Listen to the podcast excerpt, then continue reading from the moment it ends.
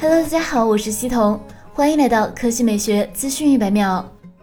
摩托罗拉 Edge S 手机昨晚正式发布，全球首款骁龙八七零芯片，提供绯色流光、雪寻出晴两种配色，售价自一千九百九十九元至两千七百九十九元。官方宣称，该机采用 Turbo LPDDR5 和 Turbo UFS 三点一。速度提升百分之七十二，性能提升百分之二十五。骁龙八七零是高通上周发布的一款次旗舰芯片，放在这款手机上可实现安兔的跑分六十八万。相比骁龙八六五 CPU 提升百分之十二。影像方面，该机采用六点七英寸二十一比九超宽 LCD 屏，九十赫兹刷新率，前置十六 MP 加八 MP 超广角镜头，后置包括六千四百万像素主摄，十六 MP 超广角，支持二点八厘米超微距，二 MP 景深镜头以及 TF 镜头，支持双景录像、视频专色、美颜人像视频、Audio Zoom 等。其他方面，该机内置五千毫安时大电池，支持二十瓦快充，侧面指纹。支持 Smart Antenna MAAT 技术，拥有 Moto AI 立音算法，